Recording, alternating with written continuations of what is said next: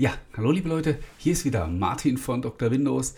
Äh, eine weitere Woche geht zu Ende, in der uns das äh, Coronavirus immer noch schwer im Griff hat. Glücklicherweise nicht mich und hoffentlich auch keinen von euch.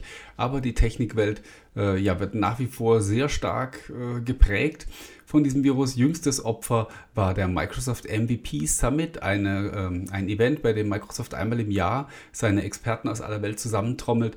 Äh, ja, musste leider auch abgesagt werden wegen dem Coronavirus, wird jetzt in eine reine Online-Veranstaltung umgewandelt. Ähm, Google hat seine I.O. gecancelt und so weiter. Wir könnten äh, allein darüber heute äh, lange sprechen, aber ähm, ergibt wenig Sinn.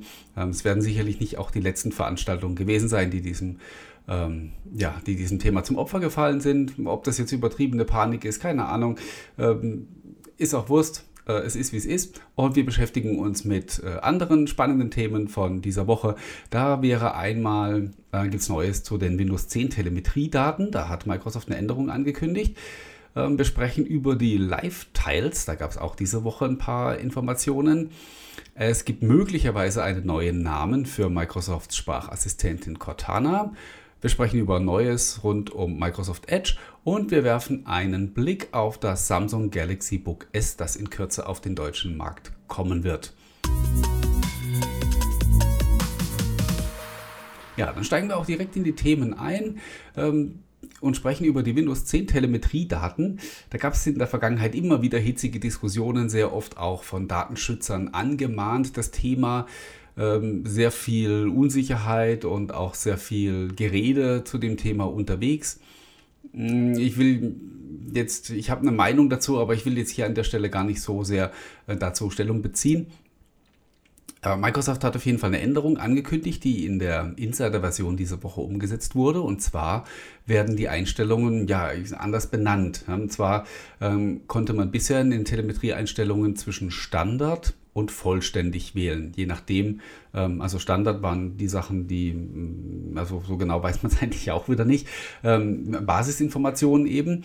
Und vollständig heißt, dass eben mm, vollumfänglich Telemetriedaten an Microsoft übertragen werden. Microsoft betont bei der Gelegenheit immer wieder, dass das Ganze anonymisiert ist und sich nicht auf den jeweiligen User zurückverfolgen lässt. Kann man wieder glauben oder nicht, sei jedem selbst überlassen.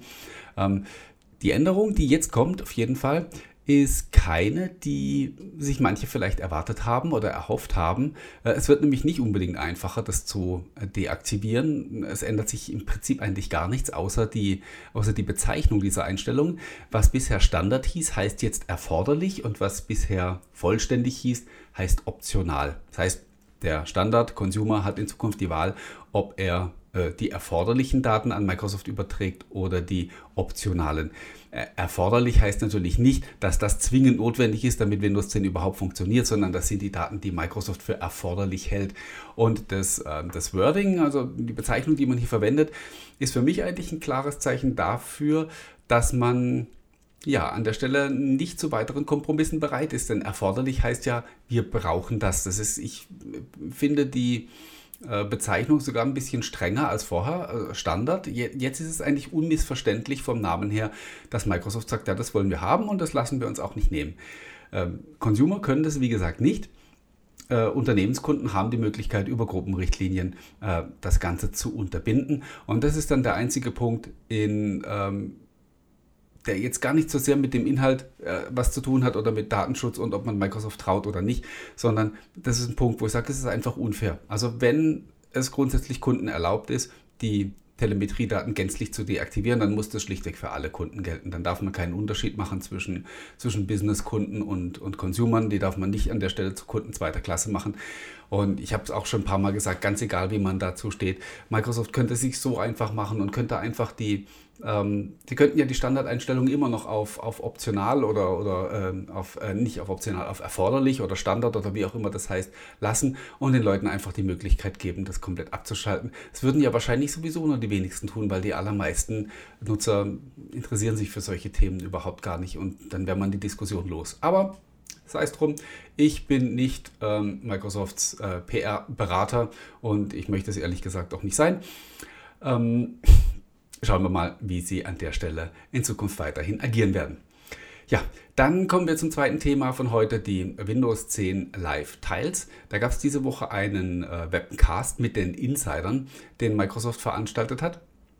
Und da haben sie so ein Mockup, also einen Entwurf gezeigt, wie das neue Startmenü aussehen soll. Oder äh, neu ist es gar nicht, das Windows 10 Startmenü mit den neuen überarbeiteten Icons.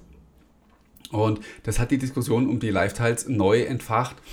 Und ähm, ich sage an der Stelle mal,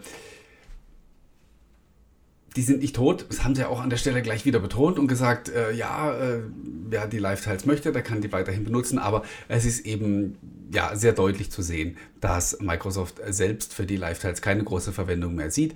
Und ähm, über kurz oder lang, denke ich, wird sich dieses Thema dann auch erledigt haben. Ähm, war eine schöne Sache äh, zu Zeiten von Windows Phone und zu Windows 10 Mobile. Da habe ich die sehr genossen. Jetzt am Desktop habe ich den auch jetzt nicht mehr so viel abgewinnen können, obwohl natürlich äh, das Argument auch äh, gültig ist, dass manche sagen, hey, ist doch cool, ich drücke kurz auf die Starttaste und habe das Wetter im Blick oder meine Aktienkurse oder ich sehe, ob ich eine neue E-Mail habe oder oder oder. Das ist in der Tat wahr. Und ähm, ich will das jetzt ja auch gar niemandem irgendwie madig machen. Ja? Es ist nur so, wie gesagt, Microsoft legt kurz keinen Wert mehr drauf und wir werden in Zukunft erleben, dass immer weniger Apps ähm, diese Lifestyles auch unterstützen. Und äh, ja, damit ähm, stirbt ein weiteres ähm, Thema, das man eben vor allen Dingen als, als Liebhaber, sage ich mal, von Windows Phone ähm, äh, lieben gelernt hat. Ähm, alle anderen sehen es vielleicht gar nicht so kritisch an der Stelle. Gut, sei es drum. Ähm, von einem, äh, wie soll man sagen, ärgerlichen Thema zum nächsten. Äh, wir hatten letzte Woche an dieser Stelle sehr intensiv über Cortana gesprochen und ähm, über die Pläne, die Microsoft jetzt mit Cortana unter Windows 10 hat. Äh, ich habe mich darüber letzte Woche sehr stark ausgelassen. Was ich nicht verstanden habe und auch in einem Artikel zum Ausdruck gebracht habe, ist, dass ähm, Microsoft sich so krampfhaft an dem Namen Cortana festhält, weil der steht nun mal für ein Scheitern und für ein Produkt, das nicht das geworden ist, von dem man sich, was man sich ursprünglich davon erhofft hatte. Äh, wie es aussieht, äh, war ich dann doch nicht ganz alleine mit dieser Meinung, denn wir haben Ende der Woche einen Bericht gehört, nachdem Microsoft intern nicht mehr von Cortana redet, sondern, sondern vom Microsoft 365 Assistenten.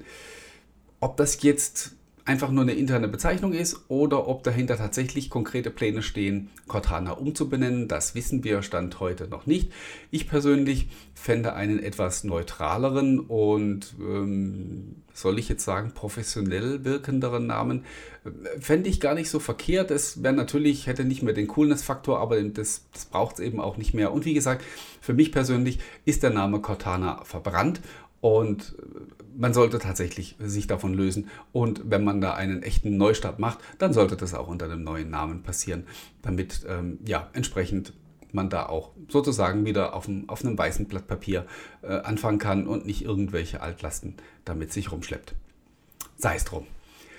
Wir sprechen als nächstes über den Microsoft Edge. Da gab es für die Nutzer der produktiven Version in dieser Woche nichts Neues, aber in den Vorschauversionen hat sich ein bisschen was getan.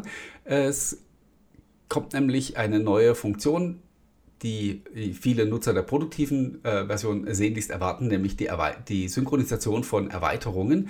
Das ist in die Developer und in die Canary-Version in dieser Woche eingeflossen, also in die Vorschau-Versionen. Wenn man daraus jetzt ableiten soll, wann es denn jetzt in die produktive Version kommt, ist das ein bisschen schwierig, weil ähm, geht man rein nach der, nach der Versionshistorie, dann kann man sicherlich von ein bis zwei Monaten ausgehen. Allerdings ist es so, dass was die Synchronisation betrifft, viele Funktionen auch servergesteuert sind und es durchaus sein kann, dass Microsoft in der Lage ist, die Erweiterung von, äh, die Synchronisation der Erweiterungen freizuschalten, serverseitig, ohne dass man dafür den Browser selbst updaten muss. Von daher lässt sich wirklich schlecht sagen, wie nah wir schon an der finalen Veröffentlichung dieses Features sind.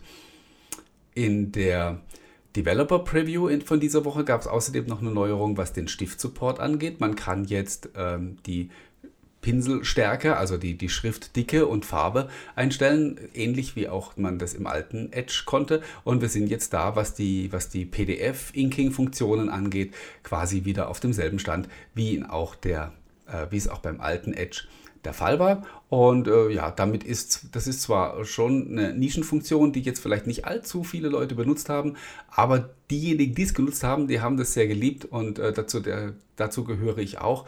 Und von daher freue ich mich sehr, dass, diese, dass das jetzt auch wieder gleichgezogen wird.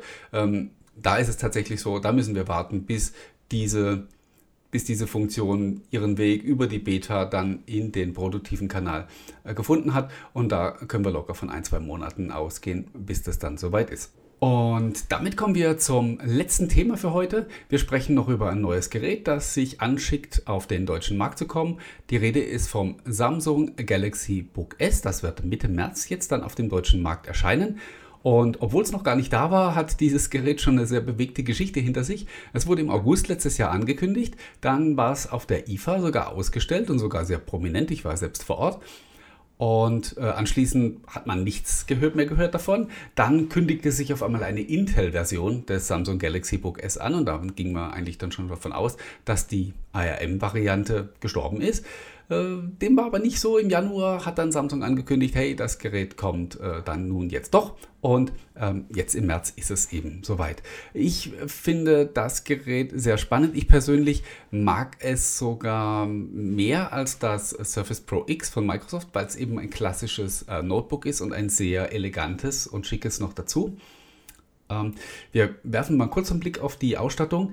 Es wird mit einem Qualcomm Snapdragon 8CX ausgestattet sein. Da bin ich vor allen Dingen sehr gespannt, ob man tatsächlich Performance-Unterschiede merkt, denn ähm, Microsoft hat ja einen eigenen äh, Prozessor im Surface Pro X drin, der äh, SQ1, der aber nichts anderes als eine übertaktete Version des äh, Snapdragon 8CX ist. Und von daher bin ich mal sehr gespannt, ob man in der Realität äh, tatsächlich äh, hier spürbar einen Performance-Unterschied bemerkt oder ob das Ganze doch dann eher eine Marketingnummer ist. Ähm, das Samsung Galaxy Book S hat ein 13,3 Zoll Multitouch-Display äh, in der gewohnten Samsung-Qualität. Ich hatte es ja auf der IFA in der Hand, ist wirklich, äh, wirklich sehr, sehr, sehr toll. Auch das Gehäuse an sich und so weiter. Es ist alles absolut Premium, was man natürlich für einen Preis von 1099 Euro auch erwarten darf. 8 GB RAM stecken drin, 256 GB SSD. Den Sound äh, steuert AKG bei. Da habe ich jetzt auf der IFA noch keine Erfahrung zu gemacht. Das werde ich dann hier im stillen Kämmerlein sicherlich nochmal in Ruhe ausprobieren können. Äh, es gibt zwei USB-C-Anschlüsse und man kann im Gegensatz zum äh, Surface Pro X kann man beim Galaxy Book S den Speicher äh, über eine Micro SD-Karte erweitern. Äh, Windows Hello ist auch dabei, ist im Fingerprint Reader installiert, äh, integriert, gibt also keine Kamera. Dafür drückt man quasi einmal den Knopf, um das Gerät einzuschalten und das startet direkt durch und man ist angemeldet. Ich persönlich finde sogar, ähm, dass der Fingerprint Reader im Power Button eine viel schlauere Implementierung von Windows Hello ist. Ist zwar jetzt nicht so cool, wie wenn man sich äh, per Gesichtserkennung mit der Kamera anmeldet, aber es ist grundsätzlich komfortabler, weil es eben ein, in einem Schritt passiert. Einschalten muss man das Gerät ja sowieso. Ich äh, bin sehr gespannt auf das Gerät. Samsung hat mir ein Testgerät versprochen. Ich hoffe, sie halten sich dran und dann werde ich das Ding sicherlich hier unter die Lupe nehmen und dann für euch berichten, ähm, ob sich das Gerät äh, lohnt und wie es sich im Vergleich zum Surface Pro X schlägt. Ja, das war's dann mal wieder für den heutigen Tag. Ich äh, wünsche euch einmal mehr eine schöne Woche, wünsche euch natürlich, dass ihr weiterhin gesund bleibt. Wir werden uns wahrscheinlich erst in drei Wochen wieder hören, weil ich die nächsten beiden kommenden Wochenenden jeweils unterwegs bin und schlicht keine Zeit haben werde, ein Video aufzuzeichnen. Aber äh, könnt ihr euch jetzt drei Wochen lang auf die nächste Folge freuen. Ähm, ich sage einmal mehr vielen Dank fürs Zuhören und Zuschauen und bis zum nächsten Mal. Bye bye.